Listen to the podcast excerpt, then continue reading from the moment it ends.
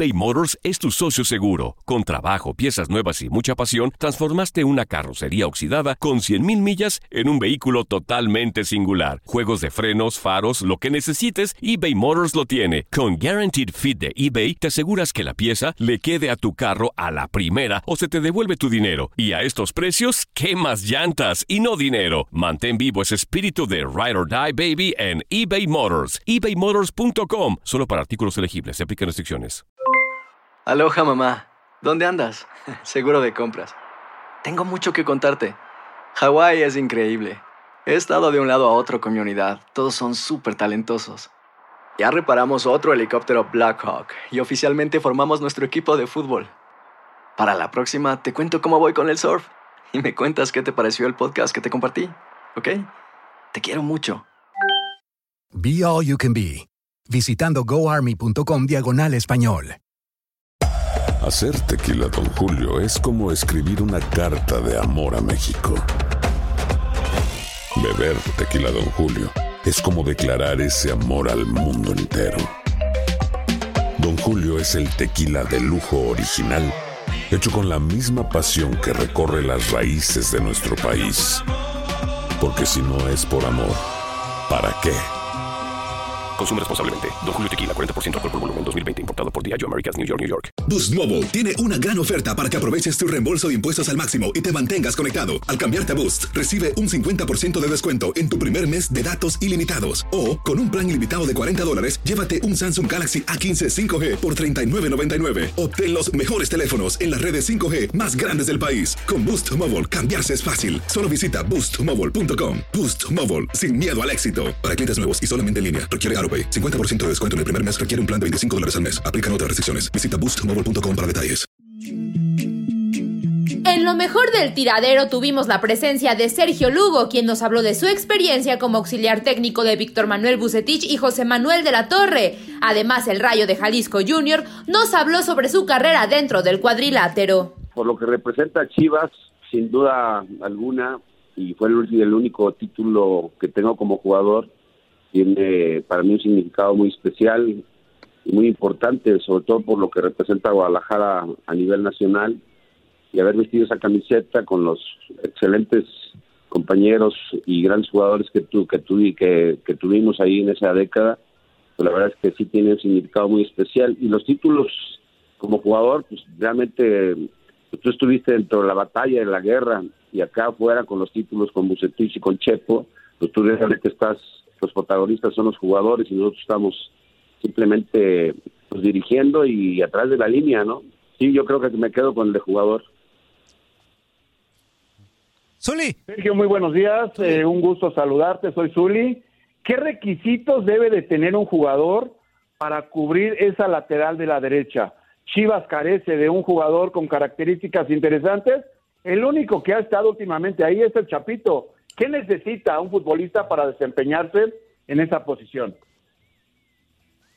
Saludo con mucho gusto, mi querido Zuli. Muchas, muchas historias marcadas juntos, así que me da mucho gusto saludarte.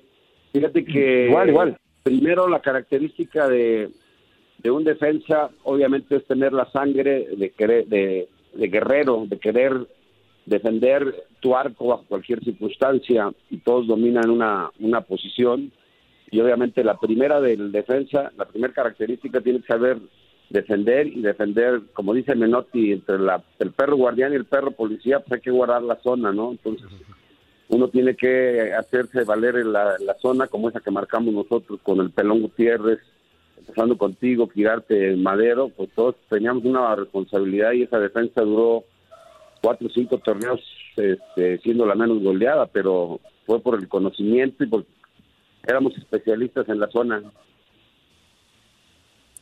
¿Qué tal, Sergio? ¿Cómo estás? Te saluda Andrea. Yo quiero preguntarte, fuiste entrenador de Toluca y fuiste auxiliar técnico en cuatro equipos. ¿Cuál es la diferencia entre ser entrenador de un primer equipo y auxiliar técnico del primer equipo?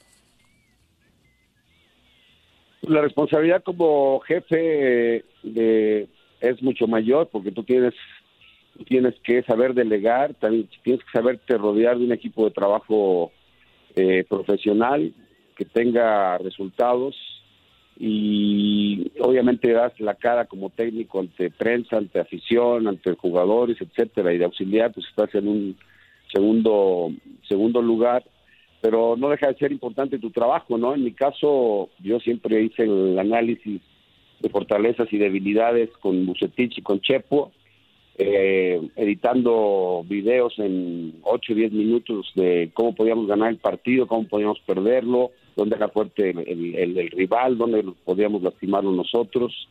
Entonces el trabajo del auxiliar siempre es más discreto, el que aparece obviamente más el técnico, la responsabilidad siempre mayor es la del técnico, pero todos colaboradores, desde el auxiliar hasta el preparador físico, estamos obligados a darle resultados y quitarle broncas al, técnico en jefe para que tome y darle y darle conceptos para que él tome la decisión que crea más conveniente. Señor Sergio, le mando un fuerte abrazo. Toño Murillo, eh, hace unos días escuché una charla que le hicieron ya, ya grabada de hace algunos meses, en donde usted platica y es muy específico al afirmar que no volverá a trabajar en la liga de ascenso, o, fue muy incómodo en ese momento, ya sabemos que ya no existe, ¿no? Este, pero hacia allá va mi pregunta. Eh, bajo lo que escuché en, esos argumentos en aquel día, eh, ¿usted cree que sí mm, no estaba bien organizada, que le faltaba a esa liga, e hicieron bien en desaparecerla? Mira, mi experiencia en primera A, yo dirigí, empecé realmente como técnico en Tecomán a invitación de Bucetich y ahí fue una experiencia muy padre porque estaba apoyado por, por la Universidad Autónoma de Guadalajara y tenían un proyecto muy claro que era formar jugadores. Pero después fui a Lobos WAP y dirigí Salamanca y la verdad es que esa categoría eh, no todos la respetan, el trato al jugador no es el más digno y los sueldos son sumamente bajos, entonces los viajes son en camión, hoteles tristes, comidas en la fonda Lupita, por decirte de algunas unas situaciones que yo viví. Entonces esas experiencias me hacen pensar que pues yo difícilmente volvería a dirigir primera Para mí fue un escalón y qué bueno que me encontré en el camino a gente como Buse y como Chepo que me dieron la oportunidad. Después girarte mismo y de participar en, primeros equipos, pero sí, sin duda, me parece que desaparecerla es como consecuencia de, del, mal trabajo y mal diseño que se hizo, porque no todos le sacaron el provecho adecuado a esa categoría para formar y sacar talentos jóvenes. Yo te digo, por ejemplo, con Chepo teníamos el mexiquense y de ahí sacamos a, al Conejito Brizuela y a Néstor Calderón y con Buse en, Curtidor sacamos a le dimos la oportunidad al Quiquín Fonseca, Chuy Mendoza, Alcántara, etcétera, pero el objetivo era ese, formar y otras y otros equipos obviamente no tienen ni idea ni, ni para ganar ni para formar, entonces no, para mí fue una experiencia positiva de lo que se debe hacer y lo que no se debe hacer. Eh, a, mí me gustaría preguntarle acerca de el tiempo que usted jugó en Chivas. Eh, antes, o, no sé, hemos platicado con otros jugadores de Chivas que pasaron toda su carrera precisamente en el Guadalajara. Ahora, eh, en este fútbol, es muy difícil que un jugador dure tantos años en un solo club. ¿Será porque ya no hay tanta identidad o es porque el fútbol está cambiando o por qué está pasando esto con los jugadores que ya no tienen tanto tiempo en alguna institución? No, definitivamente es el factor dinero, el factor económico. O sea, ya el amor a la camiseta, la identidad y todo eso se ha ido perdiendo porque obviamente lo que cobrábamos nosotros a lo que cobran hoy en día pues, son totalmente rangos diferentes.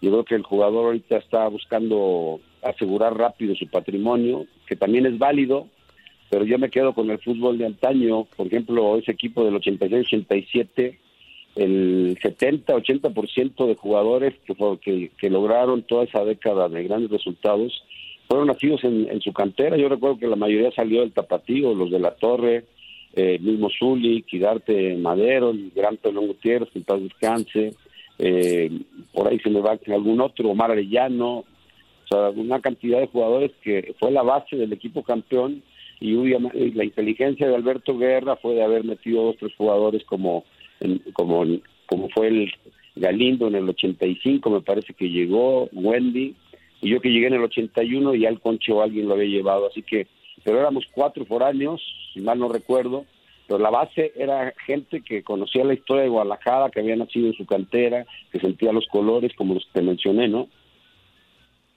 Zuli. ¿Y la actualidad de Checo Lugo cuál es en estos momentos?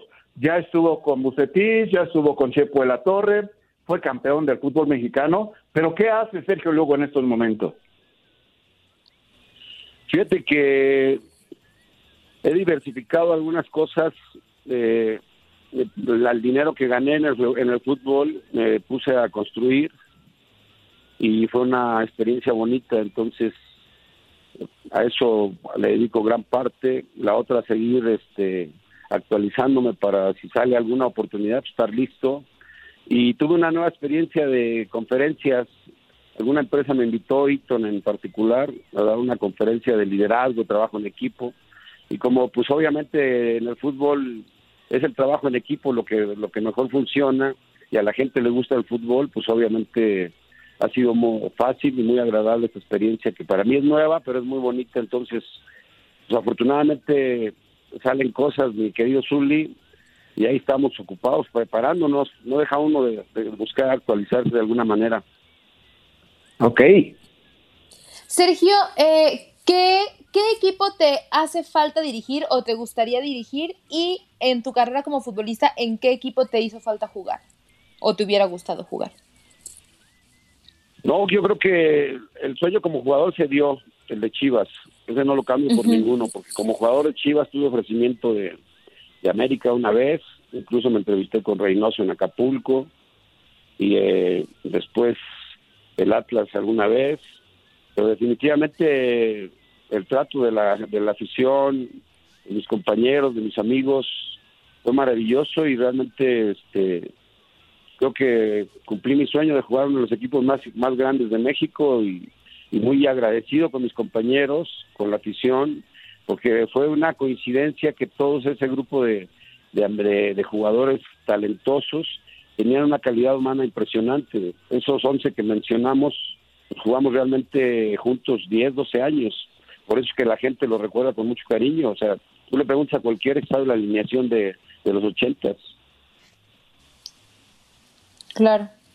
Señor Sergio, eh, con su experiencia que tiene como técnico, como futbolista, como auxiliar eh, de grandes estrategas, ¿qué le falta al tricolor para dar ese pasito tan esperado? Y no sé si escuchó, me imagino que sí, las, las palabras del ex director técnico Juan Carlos Osorio, en donde pues hace referencia o balconea de alguna forma eh, cosas de, del vestidor de hace dos años en el Mundial previo a enfrentar a Brasil, en donde ahí dice que les pregunta si están listos y pues gana un silencio rotundo. Eh, ¿qué, le hace falta al Tri para dar ese pasito? Yo creo que no, no nada más al Tri, es al fútbol mexicano en general, eh, de todo saber aportar para sacar más, más prospectos. Yo te, la experiencia que tuvimos en selección con Bucetich, nos llegamos, ¿te acuerdas? Nada más dos partidos, estuvimos trabajando dos meses eh, le ganamos a Panamá. Esa experiencia, cuando se diseñó el equipo, nos dimos cuenta que el, 80% de, de, centros delanteros son foráneos. Y así si vas analizando cada puesto, nuestro fútbol tiene demasiados extranjeros y muchos de muy poca calidad. Y eso hace que no tengamos jugadores mexicanos que surjan y que sean opción para, para la selección. Y al final terminamos con los mismos, con Peralta y Chicharito, me acuerdo que esa alineación prácticamente fueron los mismos con, con Ochoa, Márquez, Layune por derecha, Torres Nilo, Aquino de extremo izquierdo, Guío lo metimos por derecha y terminamos ganando 2-1. Pero lo que falta es mucho trabajo, es dar la oportunidad a los jóvenes, profesionalizar más el fútbol, que en los puestos como directores deportivos tendría que estar gente como eh, que haya tenido esa experiencia, el mismo Zuli, por ejemplo, o sea, son gente que tienen una experiencia y tienen y hay muchos otros que pueden aportar muchísimo al fútbol desde, desde dentro del fútbol.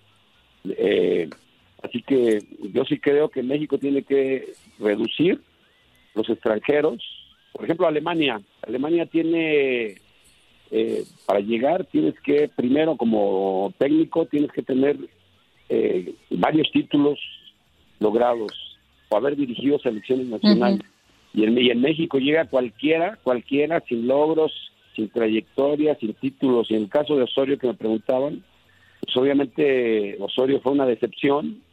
Me parece que hay técnicos mexicanos con muchísima más calidad y más probados. Eh, como técnico lo, lo básico que te enseñan es respetar las cualidades del jugador para que luzcan. Y en este caso Osorio hizo lo contrario con las famosas rotaciones, poner jugadores donde no iban. Así que me parecen sus declaraciones muy desafortunadas y no creo que fue el mejor técnico en ese momento para nuestra selección, pero bueno, los dirigentes mandan y a veces al no apoyarse en profesionales terminan equivocándose. Checo, y el caso de los técnicos, hablando del Flaco Tena, perdón eh, que, que, me, que me involucre en esto, el Flaco Tena al frente de las Chivas Reales de Guadalajara, ¿te parece que fue la mejor opción que pudo tomar la directiva en estos momentos? Yo creo que dentro de la baraja de, técnicos mexicanos eh, que conocen la idiosincrasia y la ventaja que tuvo Tenas de haber, haber jugado en Chivas, sí, sí, justamente es el conocimiento del medio, el conocimiento del jugador, el conocimiento de la historia del, del equipo. Me parece que sí se convierte en un, en un técnico que, que tiene posibilidades de lograr algo importante. Eh, yo sí creo que, yo creo mucho en el técnico mexicano, creo en los jugadores mexicanos, creo que necesitamos respaldarlos. Y Tena es una de las mejores opciones que tenía el, Chivas en ese momento, porque han traído muchos, muchos que no conocen ni la idiosincrasia de Chivas o la idiosincrasia del jugador mexicano. Y de repente entre que la conocen y demás pues ya se les fue un año, así que yo sí creo que es una buena opción, Misuli. De acuerdo, eh, Sergio, ahorita que ya estamos hablando de técnicos, tanto de selección como, como de Chivas, ¿qué te parece el Tata Martino? ¿Crees que ha tenido un poquito de coherencia con, lo que ha dicho, con lo que ha hecho en la cancha? ¿Ha tenido mejoría la, la selección mexicana desde que llegó el argentino? Fíjate que a mí me ha causado una muy buena impresión. Yo no lo conocía, le conocía los trabajos que había hecho en Barcelona y me parece que fue en Ecuador o Colombia. Entonces, de, buenos resultados, pero no lo había escuchado como este tiempo que ha estado con la selección y el proceso que está llevando de sensatez, yo lo diría que es coherente, sensato, que no inventa, como inventó Osorio, por ejemplo. Eh, me parece que tenemos muchas posibilidades de que, de que, de que México haga cosas importantes, pero necesita el Tata, obviamente, el apoyo de todo el fútbol mexicano, de los dirigentes, y algo que me ha gustado es que ha utilizado muchos jóvenes este, nuevos para pensar en el siguiente mundial. Entonces, yo sí tengo una muy buena impresión y ojalá que, le vaya muy bien, pero yo creo que todos tenemos que apoyarlos. Nada que ver con Osorio, nada que ver con otros técnicos que han dirigido la selección mexicana. Yo sí le veo más inteligencia y sensatez a este técnico. Sergio, hace un momento mencionabas el proceso eh, con Bucetich. ¿Cómo fue en la selección mexicana estos dos partidos? ¿Les hubiera gustado quedarse o, cómo sintieron el trato? Bueno, primero fue una experiencia padrísima. Dirigir la selección mexicana, pues, yo creo que para cualquiera es un gran logro y, eso con eso me quedo, pero el trato, por supuesto, que no fue el, el más digno, el más decente, sobre todo para una un técnico tan tan tan respetado como es Bucetich, tan ganado como Víctor. Entonces, yo sí creo que llegamos a una situación de mucha adversidad donde Panamá tenía dos puntos más que nosotros. Si perdíamos en el Azteca, eh, prácticamente el equipo estaba eliminado. A la gente se le olvida. Entonces, el partido importante era, era ese en el Azteca y se diseñó para, para ganarlo. Me acuerdo, por eso se metió a Giovanni, que no es su posición de extremo derecho, para que jugara más por dentro, y Torres Nilo más por dentro, eh, perdón, y de, y de Aquino por dentro, para jugar con que salieran mucho Torres Nilo por izquierda, porque ellos manejaban prácticamente línea de 8, por decirte, ¿no? Al defenderse jugaban en 30, 40 metros y era y, tenían a favor el, la, la ventaja en la tabla y el tiempo, que en la medida que nosotros no, no hiciéramos gol, pues el equipo se iba desesperando. Pero finalmente terminamos ganando, gol de Peralta, después Chicharito, primer tiempo falla el segundo, que era el 2-0, si lo recuerdan, y en el minuto 60 por ahí nos hacen el empate y ahí nosotros tuvimos que arriesgar y metimos a Chaco Jiménez, Arce, y al joven que anda triunfando en Europa, Jiménez Raúl, y paso y jugadorazo, metió ese gol histórico para, para que México pudiera ir al Mundial del 2014. Y al bajar de, para ser breve, al bajar de, la derrota que tuvimos de 2-1, un partido muy trabado en, Costa Rica, le, anuncian a Víctor que, estábamos fuera. Cuando Víctor me dijo, yo la verdad pensé que era una broma, pensé que, que no era, era cierto, pero sí, y el que lo el, el, que encabezó eso fue obviamente Justino Compián, así que fue muy lindo, por una parte, dirigir la selección, agradecidísimos con ese grupo de jugadores que te mencioné, porque la verdad que grandes profesionales y vi la, el significado del liderazgo cuando teníamos duda con Rafa Márquez, Peralta o Chicharito, quién sería el, el, el, capitán, y al entrar a la primera sesión de entrenamientos, todos los jugadores se dirigían a Rafa Márquez como el jefe, como el patrón, como el Capi, todos le decían. Así que lo que, no, lo que hizo Buse nada más entregar el afecto, pero una gran experiencia, muy bonita. Este, me, quedo con lo, lo bonito, lo lindo de esa experiencia pero sí el trato para un técnico tan respetado y, ganador como Buse me parece que fue muy indecente. eBay Motors es tu socio seguro. Con trabajo, piezas nuevas y mucha pasión, transformaste una carrocería oxidada con 100.000 millas en un vehículo totalmente singular. Juegos de frenos, faros, lo que necesites, eBay Motors lo tiene. Con Guaranteed Fit de eBay, te aseguras que la pieza le quede a tu carro a la primera o se te devuelve tu dinero. Y a estos precios, ¿qué más llantas y no dinero? Mantén vivo ese espíritu de Ride or Die Baby en eBay Motors. ebaymotors.com. Solo para artículos elegibles. Se aplican restricciones. Es una leyenda de la lucha libre. Tope invertido y vea usted la clase de topes, la repetición de los mismos y el toque de espalda. Uno, dos, tres. Y la contienda se empareja. La apoteosis en la Arena México. Y en cara, humillado esta serie de topes que sabe ejecutar con maestría el Rayo de Jalisco Junior. Un Junior que ha dejado el legado de su padre muy en alto. Esta es la máxima expresión de la lucha libre profesional. El Rayo de Jalisco ganando su máscara número 37, la número 4 más importante en la historia.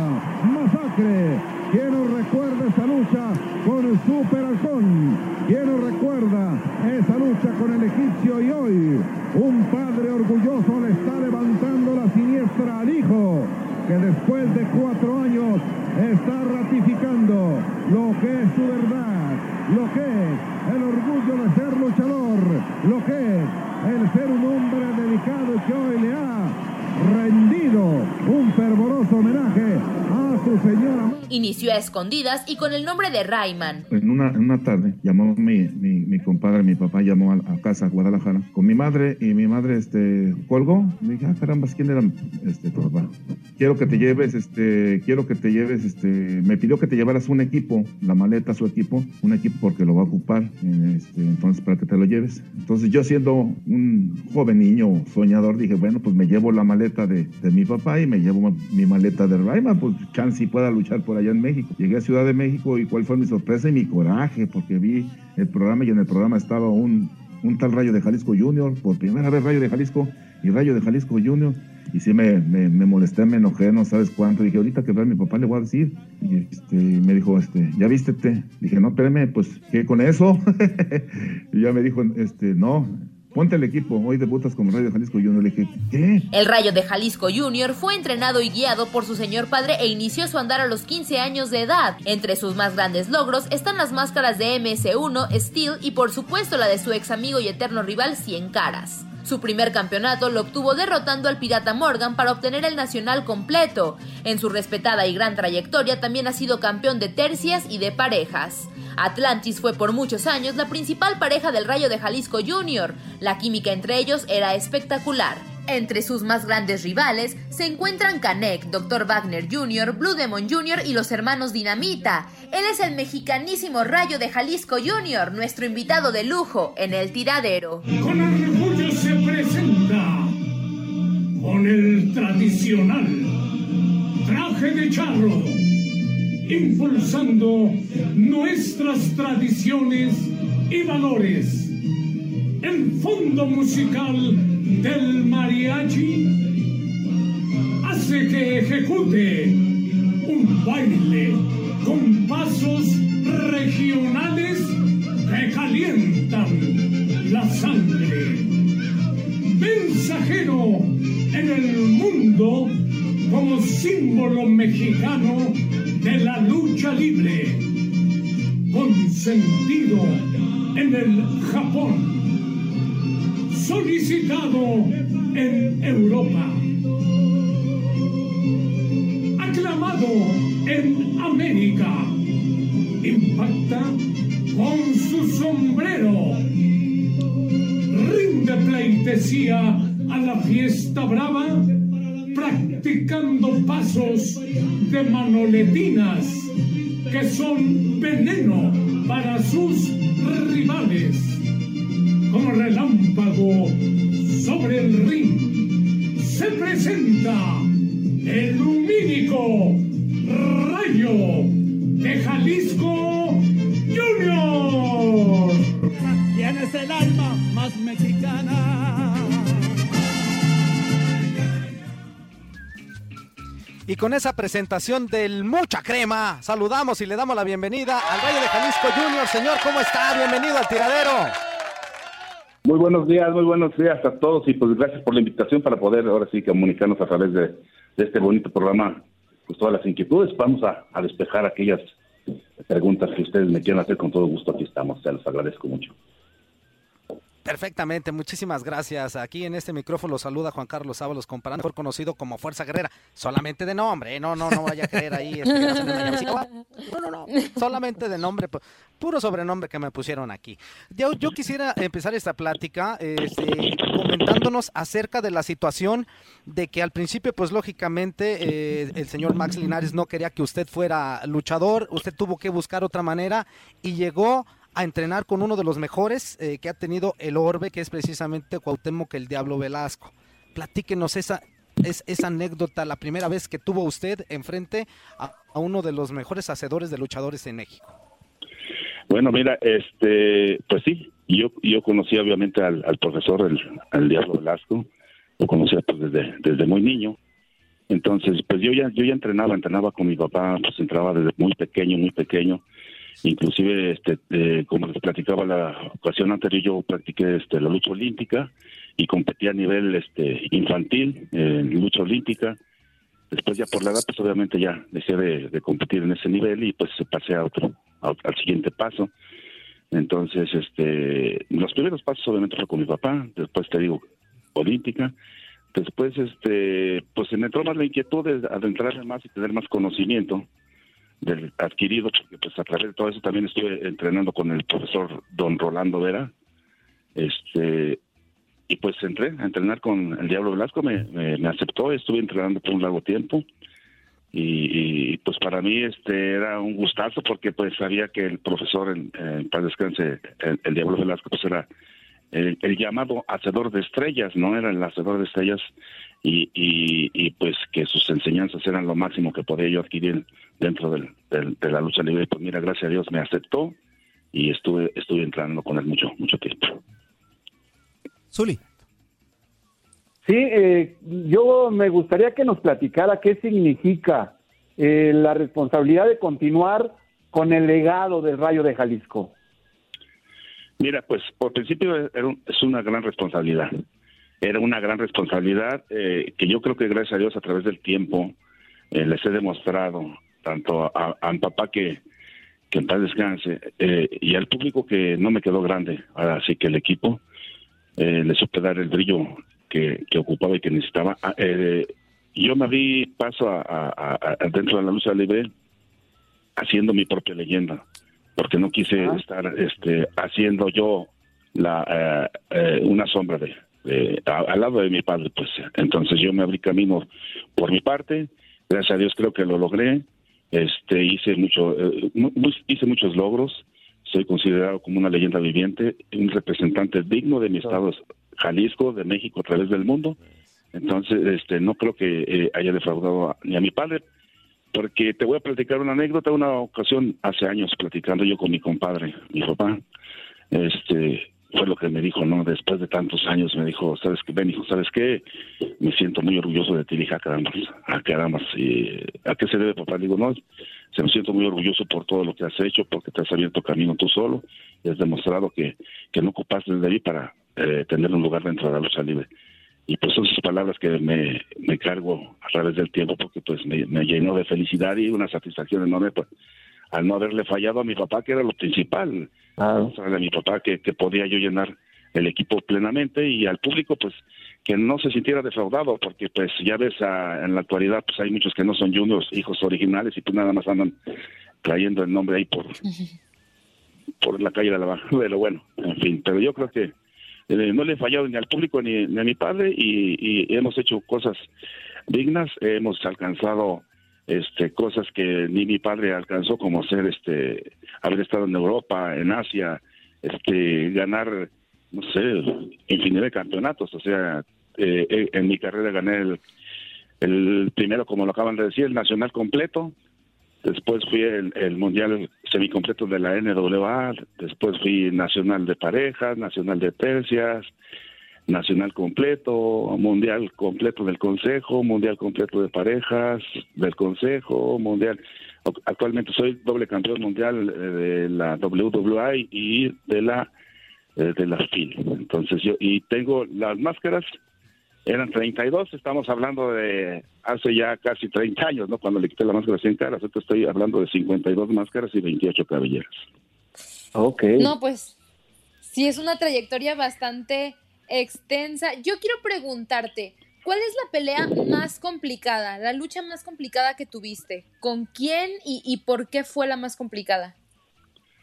Bueno, la más complicada, la más difícil, no voy a menospreciar a ninguno de mis rivales porque en su momento todos, todos fueron muy difíciles, pero obviamente 100 caras ha sido el que el que el rival que más me costó, pues en esa noche del 21 de septiembre del 90 realmente sí sentí que perder la máscara porque era un luchador y nos conocíamos muy bien porque éramos grandes amigos, entrenamos igual con el Diablo, este cuando nos tocó ir a México a ya hacer campaña por México, este vivíamos donde en donde mismo en los mismos departamentos, entonces este eh, pues era una gran amistad que teníamos, de repente me da la espalda y de ahí nace la la rivalidad fuerte.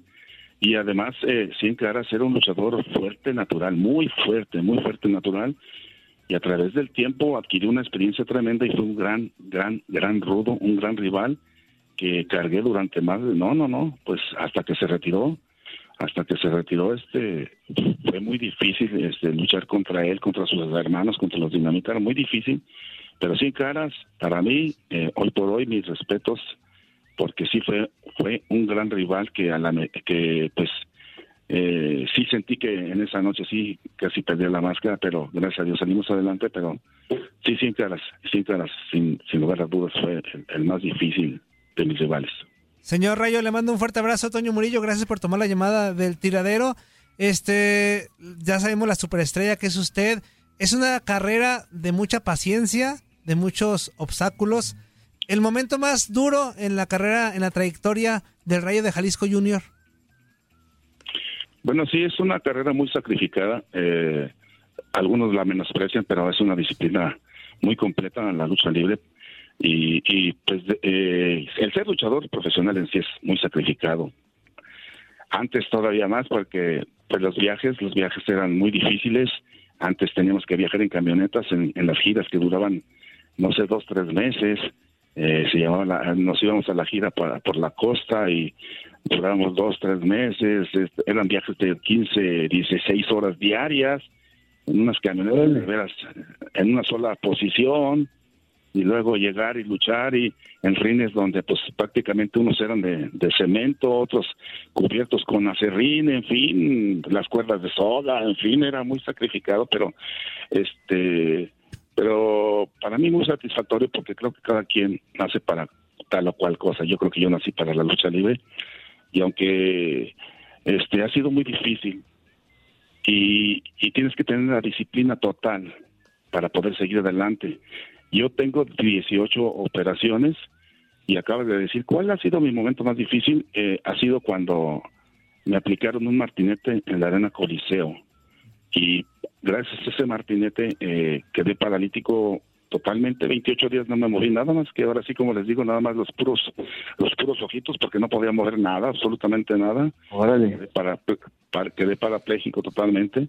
Y yo no me da vergüenza decirlo yo lloraba diario lloraba diario porque decía Dios mío dame oportunidad de dar un paso dame chance de dar un paso y y yo me encargo de lo demás por favor dame fuerzas para salir adelante y mira, este, 28, al, cumplir 28 días, eh, me hablaron de la empresa mexicana de lucha libre, el Consejo Mundial. Me habló el señor Francisco Alonso en paz descanse y me dijo, ¿cómo estás? Le dije, pues, ¿cómo quieres que esté? Le dijo, dice, ya, este, ya no, porque me decía Toronjo, decía, ah, no, no sé, Toronjo, ahorita, este, dice, ya te conseguí el especialista indicado para que para que quieres operarte, le dije, pues ya, le dije, si no lo haces tú, yo lo voy a hacer por salud, le dije, pero ya quiero salir de esta. Total, este, gracias a Dios, este, de aquí de, de, tu casa aquí en Guadalajara, este, tuvimos este, una ambulancia directa al aeropuerto, del aeropuerto llegué a Ciudad de México, otra ambulancia, llegué a, al hospital y me operaron. Y fue muy difícil la recuperación. Es la, la para empezar, la, la operación duró 10 horas, muy difícil. Eh, eh, y la recuperación tremenda. Este, todavía a los 15 días no podía andar muy bien, necesitaba de muletas, de alguien que me ayudara. Así me presenté, al, me fui a revisión a los 15 días, al, no al mes fui a la revisión Ciudad de México y el señor Francisco Alonso me dijo, ¿quieres subir? Yo sé cómo amas la lucha libre, sé que el público te va a hacer mucho bien. Y dije, sí, ¿cómo no? Y nada más me presenté en el pasillo, saliendo del pasillo de la Arena Coliseo, y es noche inolvidable donde la gente se levantó de sus lugares, la gente me aplaudió, me corrió, y nuevamente, pues soy muy sentimental, y pues me ganaron las lágrimas, me dieron el micrófono para que hablara yo al público, y pues entre voz cortada les, entrecortada les, les, les agradecí todo su apoyo, y fue como una inyección de vida porque de ahí traté de ser más, salir más adelante, salir más adelante, era pelearme cada visita con el doctor, pelearme, dame chance, dame de alta, y el doctor no, porque el hueso solidifica hasta los 18 meses, ahorita me llevas cuatro meses, todavía no, hacer ejercicio. Entonces fue difícil, pero mira, este, regresé a los cinco meses y medio a mi primer lucha en, en, la Arena México, a los cinco meses y medio entonces el doctor, este, y me fui de rebelde, no me dio oportunidad porque no estaba dado de alta. Y el doctor me dijo, mira, si, si pasa algo vas a echar a perder la operación porque esto es como una, es como una gelatina que traes ahí, o sea, los, los, los injertos no están fuertes, lo sostienen la placa que tienes ahí, pero no ha solidificado hasta los 18 meses, entiéndelo.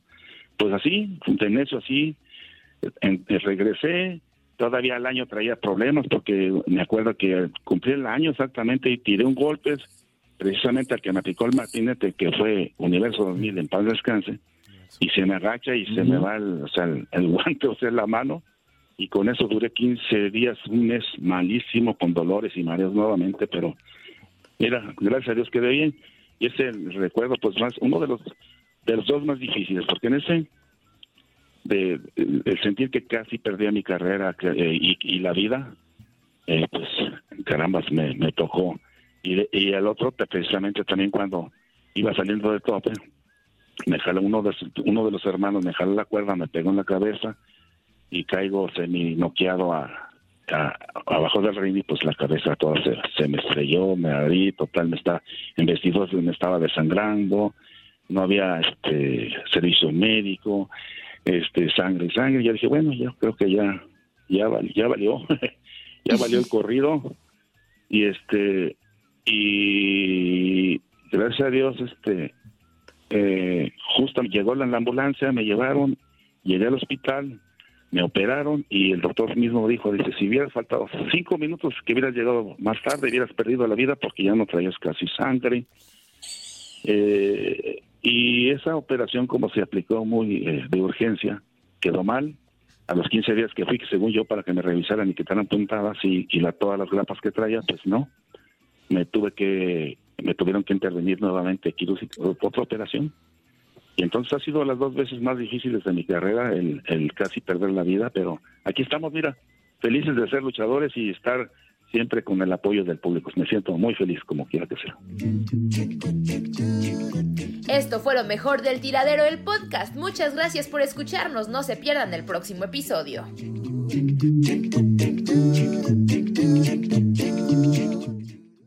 Boost Mobile tiene una gran oferta para que aproveches tu reembolso de impuestos al máximo y te mantengas conectado. Al cambiarte a Boost, recibe un 50% de descuento en tu primer mes de datos ilimitados. O, con un plan ilimitado de 40 dólares, llévate un Samsung Galaxy A15 5G por $39.99. Obtén los mejores teléfonos en las redes 5G más grandes del país. Con Boost Mobile, cambiarse es fácil. Solo visita boostmobile.com. Boost Mobile, sin miedo al éxito. Para clientes nuevos y solamente en línea, requiere AroPay. 50% de descuento en el primer mes requiere un plan de 25 dólares al mes. Aplican otras restricciones. Visita boostmobile.com para detalles. Si no sabes que el Spicy McCrispy tiene Spicy Pepper Sauce en el pan de arriba y en el pan de abajo, ¿qué sabes tú de la vida? Para, pa, pa, pa. Esto solo es el principio. Porque lo mejor, Esto no se va a quedar así. lo más impactante, ¿Por qué? Soy tu madre. Esta mujer me robó. Por favor, abre tus ojos. Está por venir en ¿Entendiste? Tu vida es mi vida. De lunes a viernes a las 8 por Univisión. Y eso sí que amerita un brindis, ¿no crees?